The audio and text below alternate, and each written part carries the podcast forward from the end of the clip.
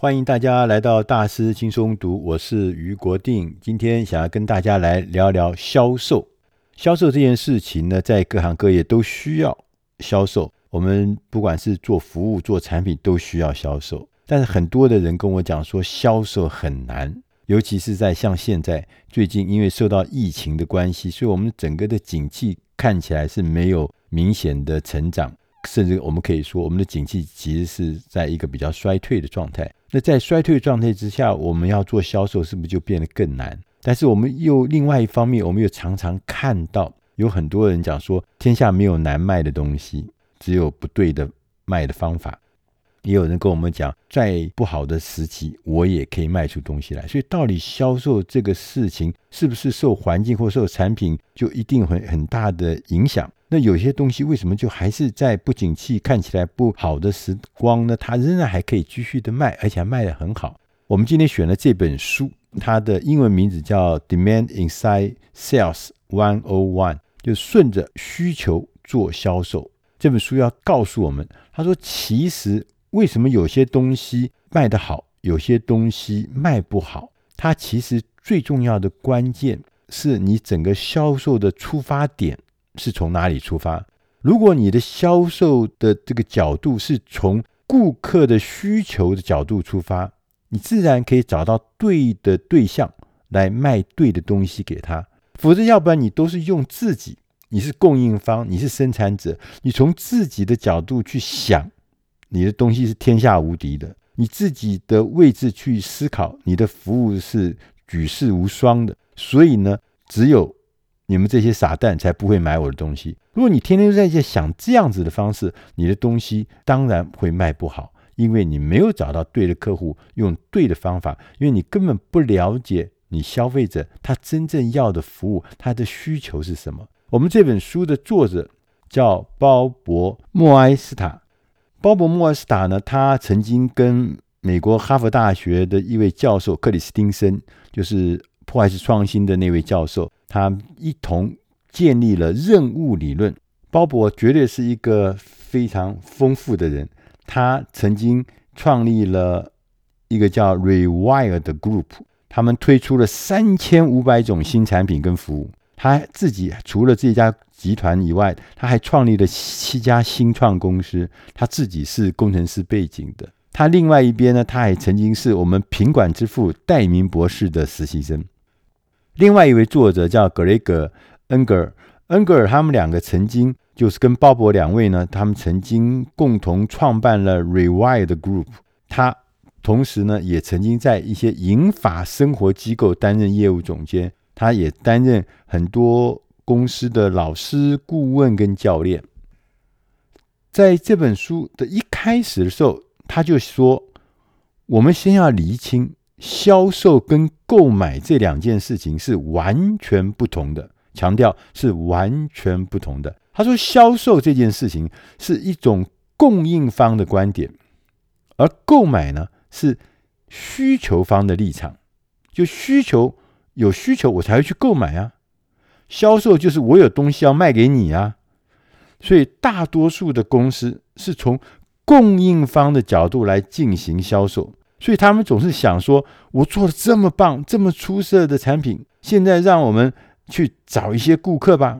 其实更好的销售方法不是这样，更好的销售方法呢，它是迎合需求方。我要帮我整个的原来的那个卖东西那个想法呢，变成说我的顾客现在想要解决什么问题？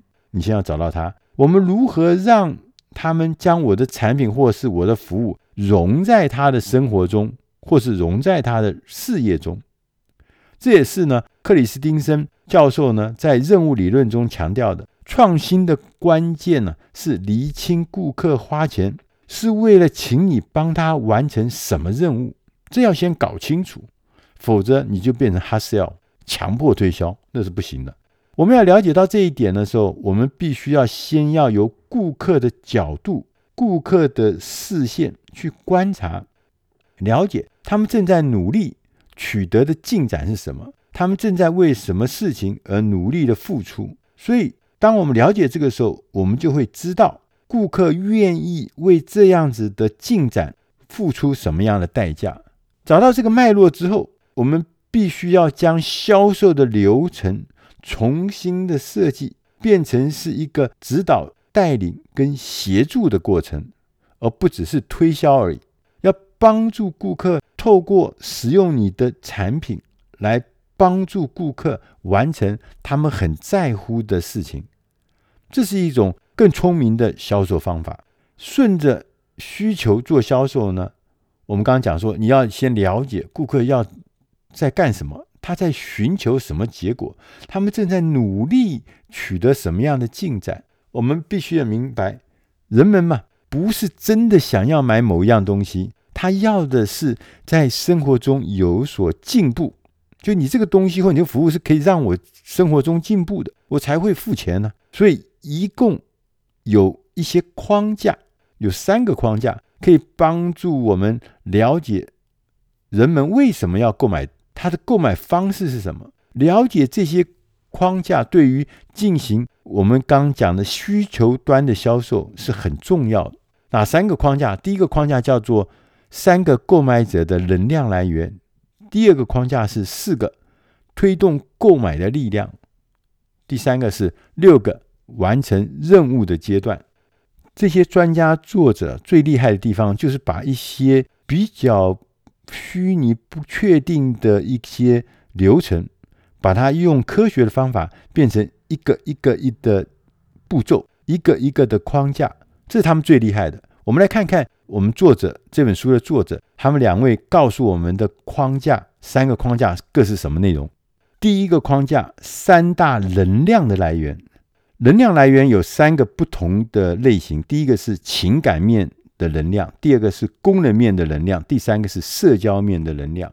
那我们来看看情感面，他有一个动机，他的动机是购买的消极的，或是购买的积极的想法，这是有想法的。功能面的动机呢，是帮助人们轻松的完成，强调是完成他们的工作。第三个社交面的动机是，你认为别人将如何看待你？你是不是一个可以信任的人？你是不是可以被认可的人？这是社交面的动机。所以，我们顺着需求做销售的总体目标，就是要从刚刚讲的这三个面向：情感面、社交面、功能面这三个面，要减少它负面的障碍，要扩大它正面的动机。这就会为你的产品或你的服务创造了吸引力。第二个框架是四个推动的力量，有四股力量，它会在我们转变的时候呢，发生重要的推力或吸引力。分别是第一个力量就是情境，情境造成的推力；第二个力量呢是新点子的吸引力，有新的 idea、创新的东西就会吸引你啊。第三个就是对于新方法的焦虑，我用新的方法、新的流程，我会害怕，我会停下脚步。第三个是习惯，我习惯于保持现状，我不一定要用新的东西，哪怕新的东西看起来可能是很好，他也会害怕，他也不一定要改变。所以，如何让你用情境造成的推力，和新解决方案所创造的吸引力，要比那个改变所带来的焦虑，或是不愿意改变的习惯，要更强大。否则，要不然他就会被那些害怕、焦虑或是一些老习惯捆捆绑住。所以呢，我们除了要注重推力跟吸引力之外，你还必须要搞清楚阻碍人们前进的因素。就是刚刚讲的说一些老的习惯啦，或是一些焦虑，你把这些搞清楚之后，你才可以增进你的销售。第三个架构也是我们今天最重要的架构，就是六个完成任务的阶段。就是说，买东西的买方啊，他在出手购买之前，必须要经历六个阶段的时间轴。从第一个阶段叫起心动念，他开始想说，诶。我现在啊，用的东西啊不行了，我呢必须要有一个新的玩意儿、新的东西、新的服务来满足我现在的一些需求，这就是起心动念。接着呢，他就开始进入第二个阶段，叫随意看看。随意看看就是说，他开始注意各种选项、各种可能。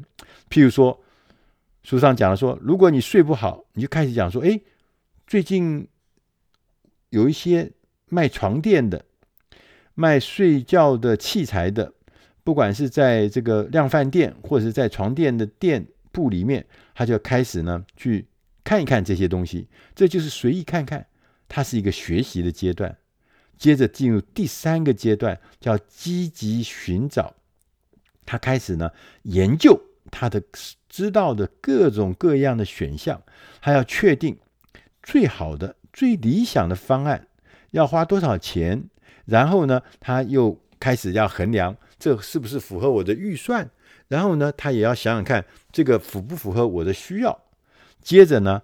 到第四个阶段要做出决定，人们在这个时候呢，就要开始确定我准备要付多少钱，我要买哪一个价钱的东西，这个东西呢是符合我的需要，同时他也要做出决定，我要放弃哪些考量，有些可能太贵了，或者有些太大了，或有的是太远了，反正我要放弃那些，我就开始要做出决定，要买哪一些。第五个阶段呢，叫做首次使用，就是我第一次。顾客他开始买你的东西回，第一次用，他要熟悉这个产品。在这个阶段呢，顾客呢，在用你的产品或是用你的服务的时候呢，他会对你进行评价。通常他们会根据他原来对这个服务或对这个商品的期望来进行评价。这个时候很重要，不能让他失望，因为如果你让他失望的话，就不会进入到第六个阶段，叫做持续使用的阶段。我们要让顾客养成每天使用你的产品或者你的服务的习惯，这当然是最重要、最好的了。在这个阶段，其实最重要的时候，你是要让每一个顾客觉得他现在正在进行的进展是让他觉得充满了信心。刚刚我们讲的这三个框架听起来是有一点复杂，但是他所有的事情都只是为了一件事情，就是我们要了解。人们是出于什么理由而购买我们的产品或服务？当我们从需求方、从消费者的角度见其所见、闻其所闻，就你了解他之后，你将顾客购买行为的阶段一个个阶段跟我们组织中每一个部门串联起来，不管是行销体系、销售体系、客服体系，都把它串联起来的时候，其实我们是可以帮助顾客来完成。或者甚至加快它整个时间轴的进度。这本书除了告诉我们一些理论框架之外，它还告诉我们如何来实际的运用。他说，在实际运用面有一个最重要、最好的起点，就是采访现有的顾客，了解是什么原因他们愿意购买你们的产品，或是你们提供的解决方案的服务。你要找出的是原因，而不是症状，这是不一样的。这不是很容易，你，但是你必须要去深入工作的。你要牢记，你在做采访的工作的时候，第一个，你心中不要抱持任何的预设；第二个是，你要切记，凡事必定有因，没有什么事情是偶然发生的，一定是有脉络、有前因后果的。第三个。你要知道，现实社会中每一个人总是在做各种各样的衡量、妥协、让步，没有一个人能够拥有一切。所以要了解顾客做了哪一些取舍，这才能够帮助顾客设计类似将来做相同的权衡。你知道他什么东西他在乎，他要取；什么东西他必须忍痛要舍。第四个呢，你要必须要问客户。他们只是随机购买吗？其实这是不对的。为什么？这个答案你不要听信为真。为什么？因为这不是真的。所有的人跟你讲说我是随便买买的，其实都不是。你要真正的了解他购买动机背后的实际的状况。即使啊，有的时候顾客自己都搞不清楚他为什么买这个东西，但你也必须要把各个点串联起来，找到这个购买动机所在。第五个呢，要。预设每个人都会说谎，有的时候甚至他是自己在骗自己，因为他根本搞不清楚，他不一定是自己刻意这样做，他只是没有察觉而已。所以要深入的研究顾客讲的话，要弄清楚他到底发生了什么事情。当你把这些工作完成、采访完成之后，你可以透过他们的眼光来看到世界，然后你就了解，进一步的了解他们在试图取得进步时候所历经的推力、拉力，还有一些推倒他们的一些骨牌是哪一些，同时也了解顾客呢。他们还要等待去完成的任务有哪一些？同时分析一下顾客进步力量的分析，就是推力跟拉力用什么方式产生力量。同时要了解顾客还要完成待完成还没有完成的任务的时间轴的细节，中间哪些哪些哪些，然后呢，你才可以。巧妙地将你公司的销售部门、行销部门、客服部门能够跟顾客的需求做结合、做连接在一起。当你串联在一起的时候，当然就会效果就会变更大。书里面呢举了一个很有趣的例子：Snickers 士力架巧克力棒，这可能大家都吃过。Snickers 这是一个很有名的呃小的点心、小的商品。那这个商品呢，呃，它有另外一个竞争对手，叫做 Milky Way，就是我们翻译成星河巧克力棒。这两个东西呢，长得都一样，都是长条形的巧克力棒。那他们感觉让人家的感觉，他们好像在争夺相同的一群顾客，因为都是巧克力棒嘛。可是呢，士力架公司呢，就做了一些研究跟分析，他们发现。人们买啊士力架 Snickers 的时候，是因为他们在能量耗尽的时候，他们需要补充能量的时候，他们买士力架来吃 snicker 来吃。所以呢，Snickers 呢，感觉就像是一个食物，或是一个牛轧糖、焦糖、花生集合成的一个很硬的一个一个食物。所以呢，Snickers 发现它其实它根本跟那个。Milky Way 啊，就是星河这个巧克力棒根本不是竞争者。Snickers 的他后来发现他自己的竞争者是那个三明治，或是一杯咖啡，或是一个点心。而星河 Milky Way 的他的竞争者呢，是冰淇淋，是 Brownie 蛋糕，或是一杯葡萄酒。因为人家吃这个。星河巧克力棒的人，通常是在情绪波动之后，不论是心情好或是坏，要给自己呢吃一颗星河，它可以让自己觉得自己会有更好一点的感觉，更好的奖励或更好的情绪的平复。所以他说，我们两者诉求是不一样的。当他了解到这个状态之后呢，他就改变他的整个行销销售的广告，他开始做一个广告，是请这个很知名的。年长的黄金女郎 Betty White，她在跟一群男士一起在踢足球。然后呢，这个 Betty 呢，Betty 呢，她踢得很累，因为她年纪也比较长。然后在她踢得很累的痛苦的时候呢，有人就递给她一个 Snickers 的一个巧克力棒。他咬了一口以后，立刻呢，整个人都变了，他就恢复了职业足球员的那样子的能量。然后旁白之后就说：“当你饥饿时。”你就不像你了，Snickers 满足你。他这个广告啊，后来让 Snickers 在不到十年的时间赚进了三十五亿美金。所以大家就知道说，事实上，Snickers 就是因为他很了解我的顾客要的是什么，所以不用再从跟我的竞争者，就是原来那个 Milky Way 的那个巧克力棒竞争。为什么？他转变他的销售的决策，是解决顾客在艰困时候的需要。就是譬如说，他刚踢足球踢得好累，这个时候你需要能量棒，所以我就给你一个 sneaker。所以透过帮助人们取得更好的表现、更进步，同时也为了产品创造了更好的吸引力。最后呢，作者告诉我们，他说：“我们呢、”顺着需求做销售的成功原则，千万别忘记，人们是出于自己的原因，不是你的原因来购买。不是说你什么发明了一个好东西，你做了一个多完美的东西，不是的，那是你的事情。